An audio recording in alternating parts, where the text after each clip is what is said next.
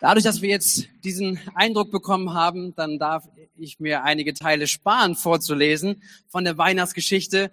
Und wer das aber auch nachlesen möchte, ist ganz herzlich eingeladen, da selber auch mal reinzuschauen, in die Bibel reinzuschauen und die ersten Bücher im Neuen Testament zu lesen, die ersten Kapitel. Aber so haben wir schon einen guten Überblick bekommen darüber, was wir glauben, was wir feiern an Weihnachten, nämlich, dass Jesus als ein kleines Baby geboren wurde, auf diese Welt kam. Und ich glaube an die Berichte der Bibel. Ich weiß nicht, wie es dir geht. Ich weiß nicht, wenn du heute hier bist, vielleicht auch äh, bist du jemand, der ganz bewusst sagt, ich gehe nicht mehr in die Kirche, ich glaube nicht mehr an Gott. Aber ich möchte sagen und dich auch einladen, auch dem offen zu sein. Ich glaube an die Berichte der Bibel. Ich glaube, dass Dinge so passiert sind, wie wir sie auch heute gesehen haben. Nicht an jeden Dialog vielleicht, nicht an jeden ähm, Wirt, der sich hier verhalten hat oder was auch immer, aber an das, was passiert ist. Ich glaube an die Zeugnisse der Bibel, weil zum einen, ich möchte euch kurz mitnehmen, zum einen, weil es außerhalb auch der Bibel einige Zeitzeugen gibt, die darüber geschrieben haben und die über das Leben von Jesus gesprochen haben, dass er auf dieser Erde gewesen ist und auch außerhalb der Bibel es Berichte darüber gibt, dass Jesus auf dieser Erde war. Dann gibt es die Zeitzeugen, die wir ja in der Bibel lesen dürfen, von Menschen, die über das Leben von Jesus berichtet haben. Matthäus, ähm, oder Lukas. Es wären Menschen, die, die Jesus zusammengefasst haben und ihre Berichte darüber geschrieben haben, dass Jesus auf diese Erde gekommen ist und was Jesus getan hat in seinem Leben. Und äh, vielleicht dachte eine oder andere, ja gut, aber das haben sich Leute ausgedacht und diese Bibel, kann ich dir denn vertrauen? Wir haben in diesem Jahr unseren 70. Geburtstag von meinem Vater gefeiert. Und ähm, er war ähm, bei 70 Jahren ist ja immer Gelegenheit, zurückzuschauen und auch aus der Vergangenheit Dinge sich anzuschauen. Und ihr wisst gar nicht, wie detailgenau er manche Dinge noch beschreiben konnte aus seinen 20ern, aus seinen 30er Jahren. Und wenn du dir dessen bewusst bist, ich glaube, jeder kann es nachvollziehen, dass wenn, wenn da Einzelheiten drinne sind, an die man sich noch erinnert, an Geschichten, Ereignisse, die einem besonders vorgekommen sind, da kann man auch noch 30, 40, 50 Jahre noch von erzählen. Und sie sind genau. Und zusätzlich, meine Mama war ja auch dabei. Das heißt, wenn da irgendwelche Stories dabei gewesen wären, die nicht so passiert wären, dann hätte meine Mama auf jeden Fall was gesagt. Und so ungefähr darf man sich das vorstellen, auch mit der Bibel, dass es Zeit, ähm, Zeitzeugen gab, die das miterlebt haben, auch die Berichte von Jesus, auch Zeit, die Mutter von Jesus, Maria, die später interviewt werden konnte, auch zu sagen, war das wirklich so? Und wenn sich da eine Botschaft als Lüge irgendwo erwiesen hätte, es wäre nicht dieses Zeugnis gewesen, was wir heute haben. Deswegen, ich bin davon überzeugt, dass wir die biblischen Berichte grundsätzlich erstmal als wahr annehmen dürfen und da heraus ableiten, Jesus ist auf diese Erde gekommen. Und die übernatürlichen Dinge, ich vertraue darauf, dass es Engel gibt. Ich vertraue darauf, dass es auch prophetische Dinge gibt, wie wir heute gesehen haben, weil es ist etwas, weil ich glaube, dass Gott nichts unmöglich ist. Aber wenn wir uns die Szene nochmal anschauen, hier sind ja noch ein bisschen Deko-Sachen hier, ähm, es hat nicht so eine richtig königliche äh, Anschein, oder? Wenn man sich das anschaut, wenn man überlegt, und der Titel von unserer Weihnachtsaktion, von unserer Weihnachtszeit ist ja, ein König ist geboren. Und dann muss man schauen, das sieht nicht so ganz königlich aus. Ich habe mal eine Krone mitgebracht, was man sich ja eigentlich unter Königtum vorstellt nämlich so eine vielleicht mit, mit Edelstein besetzte Krone, die etwas Königliches ausdrückt. Ähm, gerade in diesem Jahr ist vieles passiert, auch in England und die Königskrone war wieder in allen Berichten und in den Medien zu sehen, als die Queen gestorben ist und jeder sprach darüber und die manche, manche mögen es, manche mögen es gar nicht, aber, aber das ist irgendwie was für königlich steht. Etwas, was besonders ist, wo vielleicht auch die Mächtigen zusammenkommen, wo wo Reichtum ist, wo all das zusammenkommt. Und es sieht nicht so aus hier wie im Stall. Es sieht nicht so aus, als wenn da ein König geboren ist. Da ist eine Diskrepanz irgendwo drinnen. Ähm, aber diese Diskrepanz, die macht Sinn, wenn wir uns gleich hineinschauen, auch mal anzugucken, woher das denn kommt. Hier sehen wir letztendlich, hier ist kein Platz.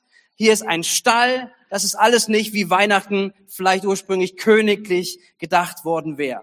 Und vielleicht hast du dich mal gefragt, woher auch dieser Begriff von Stille Nacht kommt. Ähm, ich habe mal einen kurzen Clip mitgebracht dazu oder einen Comic. Könnt ihr mal kurz rauf auf die Biene, auf Beamer bringen. Das ist der Grund, warum es Stille Nacht gibt. Habt ihr's? Wie oft muss ich mich noch bei dir entschuldigen, Maria? Ich habe schlicht vergessen, ein Hotelzimmer zu reservieren. Das ist der wahre Grund für Stille Nacht. Also stille Nacht, so sieht das hier aus, so sieht das aus, nicht königlich. Und wo ist hier ein König geboren? Wie sieht das aus? Und der, der Begriff, dass ein König geboren wurde, lesen wir in dem Matthäusevangelium.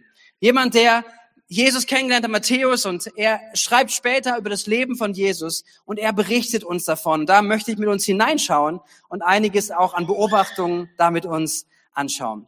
Die Aussage von Matthäus aus Matthäus Kapitel 2 ab Vers 1. Dort heißt es, als Jesus während der Herrschaft von König Herodes in Bethlehem, einer Stadt in Judäa, geboren war, kamen Sterndeuter aus einem Land im Osten nach Jerusalem. Wo finden wir den König der Juden, der kürzlich geboren wurde, fragten sie. Wir haben seinen Stern aufgehen sehen und sind hergekommen, um ihn zu verehren. Als König Herodes davon hörte, geriet er in Bestürzung und ganz Jerusalem mit ihm. Er befahl allen Hohenpriestern und Gesetzeslehrern des jüdischen Volkes zu sich und erkundigte sich bei ihnen, wo der Messias geboren werden sollte. In Bethlehem in Judäa, erwiderten sie. Denn so steht es im Buch des Propheten. Du Bethlehem im Land Juda bist keineswegs so unbedeutendste von Judas führenden Städten. Denn ein Fürst wird aus dir kommen, der als Hirte mein Volk Israel führt.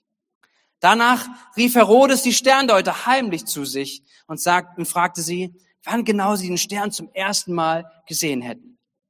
Dann schickte er sie nach Bethlehem. Geht und erkundigt euch sorgfältig nach dem Kind, sagte er, und gebt mir Nachricht, sobald ihr es gefunden habt, damit ich auch hingehe und ihm Ehre erweisen kann. Nach diesen Worten des Königs machten sie sich auf den Weg und der Stern, den sie bei seinem Aufgang beobachtet hatten, zog, zog vor ihnen her, bis er schließlich genau über dem Ort stehen blieb, wo das Kind war. Als sie den Stern so stehen sahen, kam eine sehr große Freude über sie. Sie gingen in das Haus und fanden das Kind mit seiner Mutter Maria. Da warfen sie sich vor ihm nieder und beteten es an. Dann holten sie ihre mitgebrachten Schätze hervor und legten sie dem Kind hin, Gold, Weihrauch und Myrrhe. Als sie dann im Traum eine göttliche Weisung erhielten, nicht wieder zu Herodes zurückzukehren, reisten sie auf einem anderen Weg in ihr Land zurück. So, diese Formulierung, hier ist ein König geboren, wird hier in diesem Text zum ersten Mal genannt. Und in der ganzen Weihnachtsgeschichte kommt es davor, dass es hier heißt, ein König ist geboren. Und diese Weisen, die hier berichtet werden, die Sterndeuter, mit denen möchte ich uns ein bisschen anschauen, was das bedeutet. Diese Weisen und ich weiß nicht, welches Bild du von ihnen hast. Vielleicht hast du so dieses Bild von ihnen. Das sind diese drei Weisen. Ähm, einer ist farbig und die anderen sehen ungefähr so aus. Ähm, das ist ein etwas, was wir in der Bibel nicht finden. Wir finden weder, dass es drei waren. Die Bibel berichtet von drei Geschenken, aber ob es jetzt drei Weise waren, ist nicht genannt. Wir wissen auch nicht, welche Hautfarbe sie hatten. Ähm, und äh, wir wissen auch nicht, wie sie heißen oder hießen. Da gibt es auch keine biblischen Berichte zu. Das ist alles erst später auch dazu gekommen, dass man Namen auch für sie gegeben hat. Es wird einfach benannt, dass sie unterwegs waren, die Weisen. Und, und um das ungefähr so kann man sich auch vorstellen. Wir wissen nicht, wie groß die Anzahl von Leuten gewesen ist. Es könnten zehn gewesen sein, es können 50 Leute gewesen sein. Ich persönlich glaube, dass es schon eine Delegation gewesen ist, die aufgefallen ist, als sie nach Jerusalem kamen. Und was waren das jetzt für Menschen? Die Bibel benutzt hier dieses Wort, der Matthäus benutzt es. Das waren Magio, Magois, Magier, so übersetzt. Oder in Lutherdeutsch wird es übersetzt als Sterndeuter. Was sind das für Menschen? Sie waren Gelehrte, sie waren Weise, sie waren Traumdeuter und auch mit, mit Astrologie vertraut irgendwo, dass sie die Sterne sich angeguckt haben, sie sich bewusst waren, was hier passiert, was, was auch über unseren vielleicht Fähigkeiten, die wir so haben, darüber hinaus passiert. Sie waren anerkannte Menschen und später ist darum, daraus eher so eine Zunft geworden, dem man nicht so vielleicht ganz vertraut und Betrüger und Scharlatan und alles mögliche, was so daraus entstanden ist, was auch an, an Vorhersagen an Menschen gekommen ist. Aber das waren angesehene Menschen, die gekommen sind. Und sie kamen nun und sie dachten, dass ein König in Jerusalem geboren wurde. Woher hatten sie das? Ungefähr 400, 500 Jahre vorher hatten sie einen Propheten in ihrem Land. Wir nehmen mal die Karte dazu, dass ihr das mal sehen, schauen könnt. Dort ist Juda, hier vorne links, da wo der Pfeil ist. Da ist Jerusalem und Bethlehem ganz in der Nähe. Und weiter rechts oben ist Babylon. Und 600 Jahre, 700 Jahre vor Christi ist das Volk Israel oder Teile vom Volk Israel nach Babylon verschleppt worden. Und dort war unter anderem ein Prophet, nämlich der Prophet Daniel. Und Daniel hat, hat Offenbarung von Gott bekommen. Daniel hat Gott dort in das Volk hineingebracht. Er hat äh, gezeigt, dass Gott lebendig ist, dass er da war. Und die, das ganze Volk, der, äh, die in Babylon lebten, sie hatten sich Bibliotheken angeschafft, indem sie all die Sachen, die vorgefallen sind, aufgeschrieben hatten. Und so kannten sie auch das, was Daniel gesagt hat. Und ich nehme euch mal mit hinein, weil es so begeisternd ist, wenn man mal die Bibel liest und noch ein bisschen studiert, was man dann finden kann. Sie haben so dieses Buch von Daniel gehabt, ein Prophetenbuch. Und in diesem Prophetenbuch von Daniel ist folgender Vers drinne, knapp 540 vor Christus geschrieben. Dort heißt es, nun hör gut zu, damit du meine Worte verstehst. Das ist eine prophetische Rede, was Daniel gibt. Zwischen dem Befehl, Jerusalem wieder aufzubauen und dem Auftreten eines von Gott erwählten Herrschers liegen sieben mal siebzig Jahre. 62 mal sieben Jahre lang werden in Jerusalem wieder Straßen und Befestigungsgräben errichtet sein. Doch es wird in dieser Zeit viel Bedrängnis geben. Und Menschen, die sich damit beschäftigen und das aus, damit ähm, auslegen und auch dieses Verstehen, auch im jüdischen Denken verstehen, die können nachvollziehen, dass hier eine gewisse Anzahl an Jahren gemeint ist. Und viele Bibelausleger nehmen diesen Text und können sagen, das ist was im jüdischen Denken ist. Was bedeutet sieben mal 70 Jahre, Wochen und so weiter? Das ist ziemlich genau auf den Todestag, auf den Todeszeitraum von Jesus, nämlich knapp 30 oder 35 nach Christus hin, datiert wurde. So eine Prophezeiung aus Daniel, die ist ungefähr 600 Jahre alt. Sie trifft auf einem, auf ein Ereignis, was kommen soll. Und das ist ungefähr zu der Zeit, als Jesus stirbt. Weil es gibt Anhaltspunkte ganz klar, wann Könige gewesen sind und das in der Geschichtsschreibung außerhalb der Bibel kann man die gut nachvollziehen. Und sie wussten davon, sie wussten davon, dass es irgendwann so weit kommen wird, dass ein neuer König in Jerusalem kommen wird. Ein Herrscher, wie es hier gesagt wurde, von Gott erwählt. Und jetzt sehen sie diesen Stern. Und in ihnen kommt offenbar eine Erkenntnis, dass sie wissen, der Messias ist da. Ein neuer Herrscher, der König ist geboren. Und sie machen sich auf nach Jerusalem. Überzeugt von ihrer Erkenntnis. Hey, packen Sie Ihre Koffer, nehmen Geschenke mit und machen sich auf jetzt nach Jerusalem.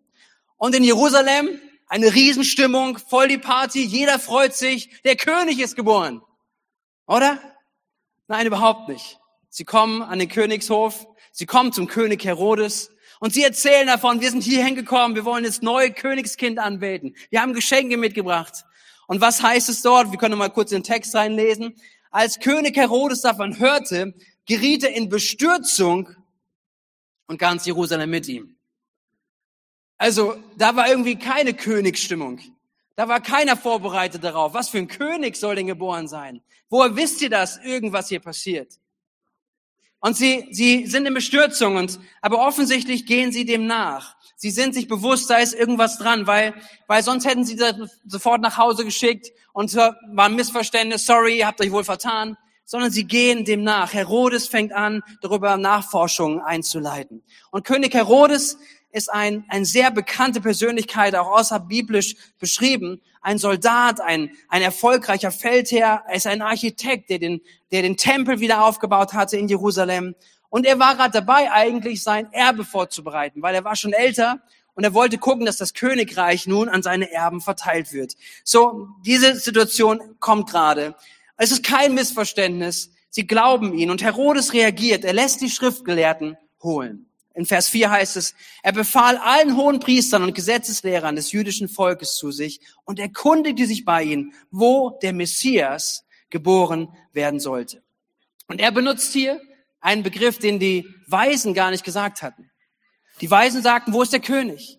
Und er sagt, wo ist der Messias? Wo soll er geboren werden? Er fragt nach, forscht nach. Und Messias bedeutet Christus. Messias ist ein Titel, ein Herrschaftstitel, ein König, ein Gesalbter, von Gott eingesetzter. Und die Pharisäer und Schriftgelehrten, die alle da waren, die wussten sofort Bescheid. Wenn es darum ging, wo ist ein Christus, wo wird er geboren? Und sie antworten sofort, in Bethlehem, in Judäa. Denn so steht es in diesem Buch aus Micha. Er fragt nach dem Messias, nach dem Christus, und sie wissen Bescheid.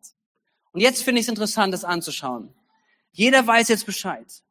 Die, die Weisen, Sterndeuter, haben gesehen, ein Stern, etwas passiert hier, etwas, ein, ein besonderer Moment. Und sie gehen los, diesen weiten Weg, fast über 1000 äh, Kilometer.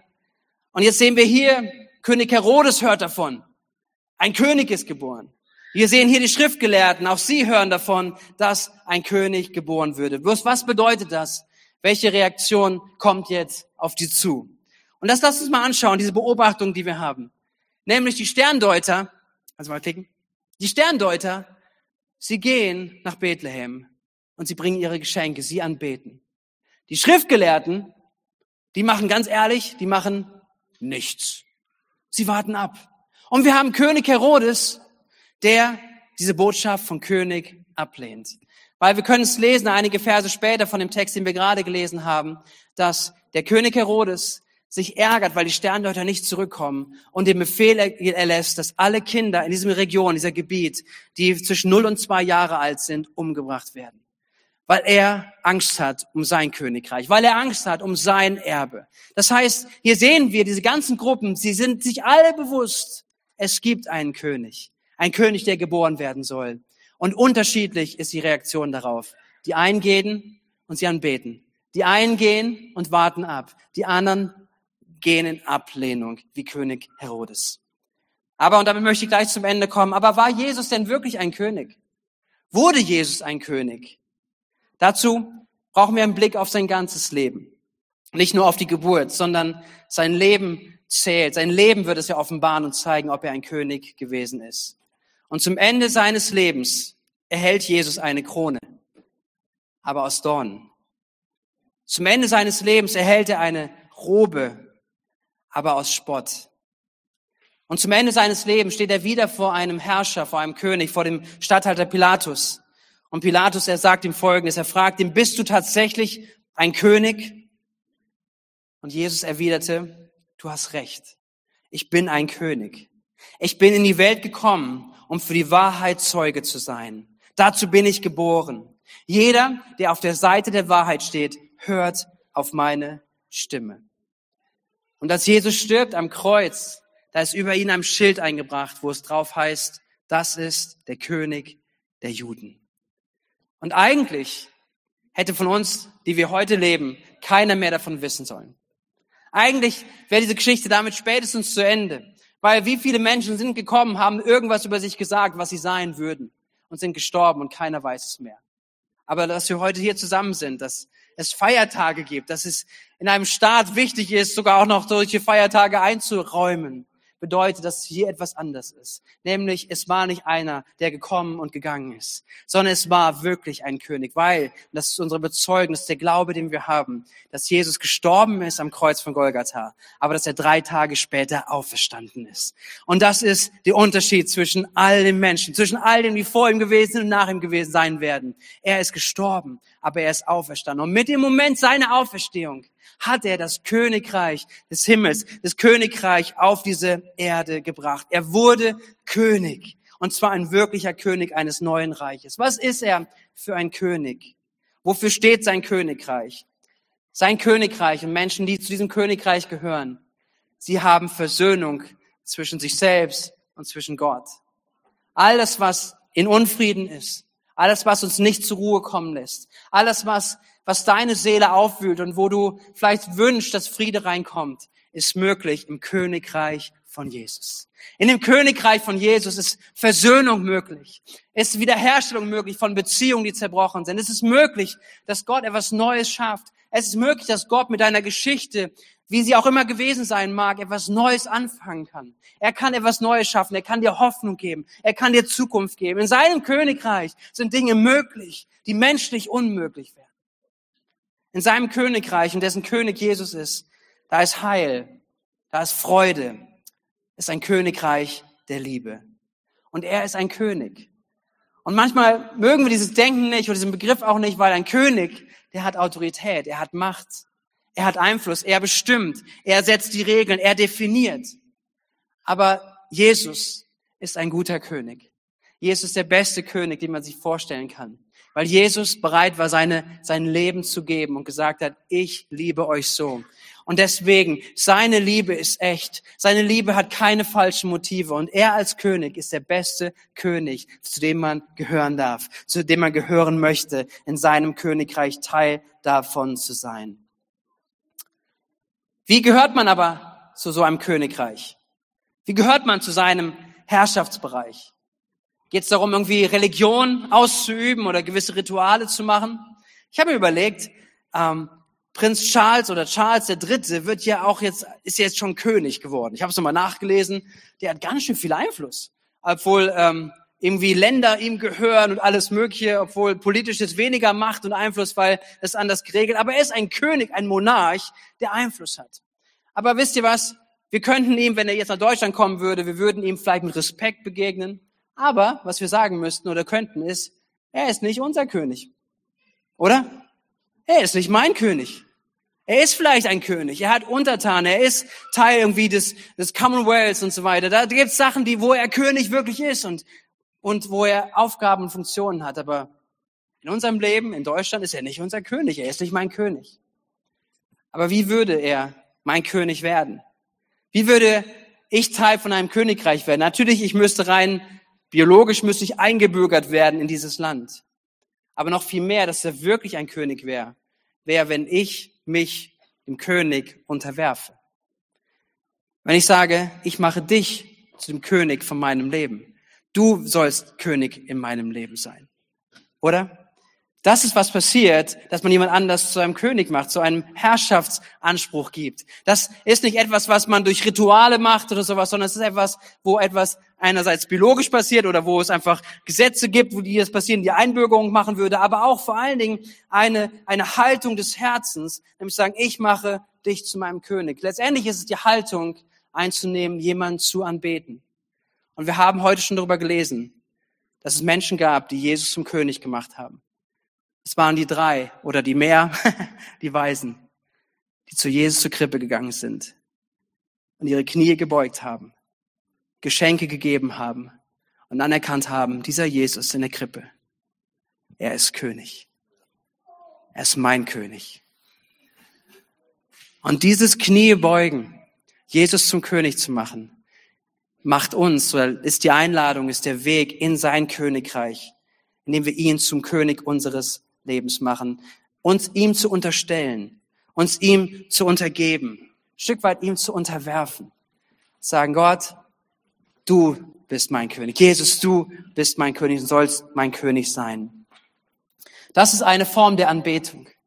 In meinem Leben, ich war, glaube ich, 13 Jahre alt ungefähr, als ich sehr bewusst diese Entscheidung für mein Leben getroffen habe. Als ich gesagt habe, ich möchte dass Jesus König in meinem Leben ist und König in meinem Leben wird. Ich habe gebetet, dass Jesus der Herr meines Lebens wird. Das ist vielleicht, wie wir es ausdrücken würden. Vielleicht würden wir nicht König benutzen als Begriff, aber du kannst es gerne nutzen. Nämlich zu sagen, Jesus, nicht länger will ich einfach mein Leben leben, meine Regeln haben und einfach nur das machen, was ich will, sondern ich mache, ich möchte Teil von deinem Königreich sein.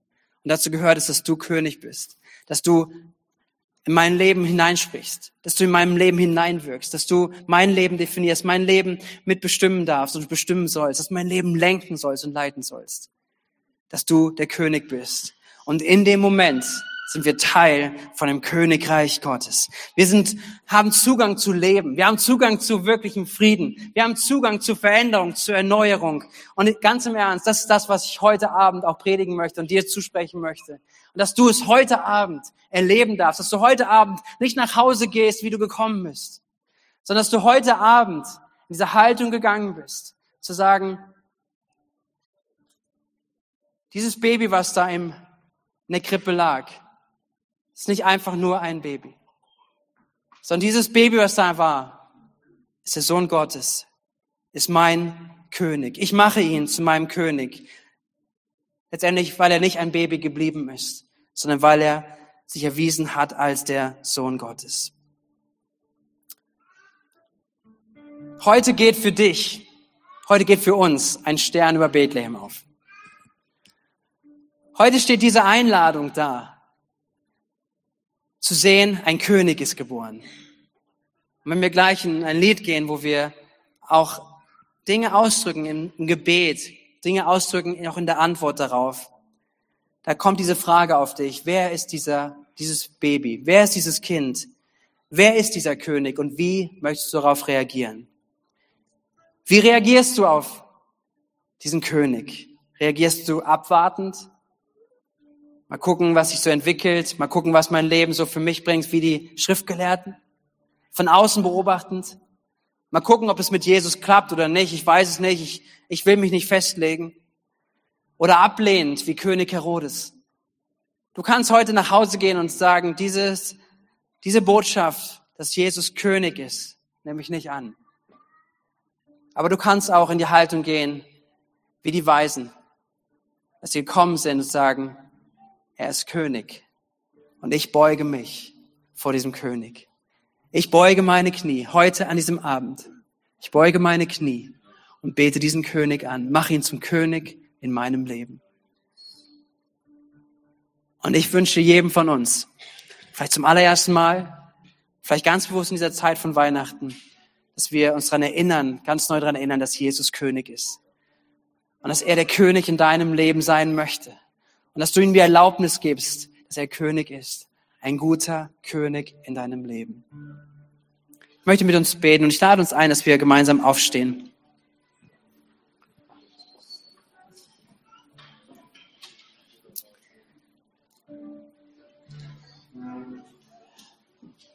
Herr, unser Glaube ist, dass du auf diese Erde gekommen bist vor knapp 2000 Jahren, dass du Mensch geworden bist in Jesus und dass du dein Leben gelebt hast und dein Leben hingegeben hast, unschuldig, ohne Schuld, ohne Sünde und dass du auferstanden bist am dritten Tag, dass du zum Himmel, in den Himmel gefahren bist und zu Rechten des Vaters sitzt.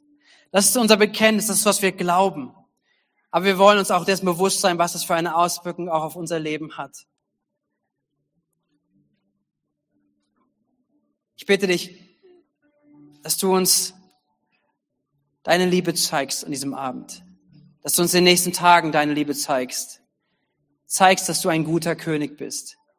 Und dass du jeden Menschen einlädst, Teil deines Königreichs zu sein. Und heute Abend wollen wir hier stehen. Menschen, die dich lieben, Menschen, die dich kennen. Vielleicht Menschen, die dich gar nicht kennen, Menschen, die dich ablehnen. Aber du lädst jeden ein, Teil in deinem Königreich zu sein und dich zu anbeten. Und ich bitte dich, Herr, dass wir das heute Abend tun, in diese Anbetung gehen. Eine Anbetung unseres Herzens, eine Betung, das bedeutet, dass du Gott bist, dass du hoch erhoben bist und dass wir dich als König anbeten, dich als König ehren. Und ich lade uns ein, dass wir das tun. Ganz bewusst in diesen nächsten Augenblicken, in diesen nächsten Liedern. Und vielleicht bist du nicht Teil, würdest du sagen, von diesem Königreich. Es bedeutet nicht irgendwie jetzt irgendein Ritual zu machen. Es bedeutet nicht irgendwas, was du jetzt vorher groß machen müsstest. Sondern es ist die Entscheidung, die du jetzt treffen kannst. Sagen, okay, ich möchte Teil von diesem Königreich sein und werden. Dann stimme mit uns mit ein. Lass dich darauf ein, Jesus als den König anzubeten. Und es gibt noch viel mehr dazu zu sagen, aber das ist der Anfang, das ist der Start anzubeten, wer er ist.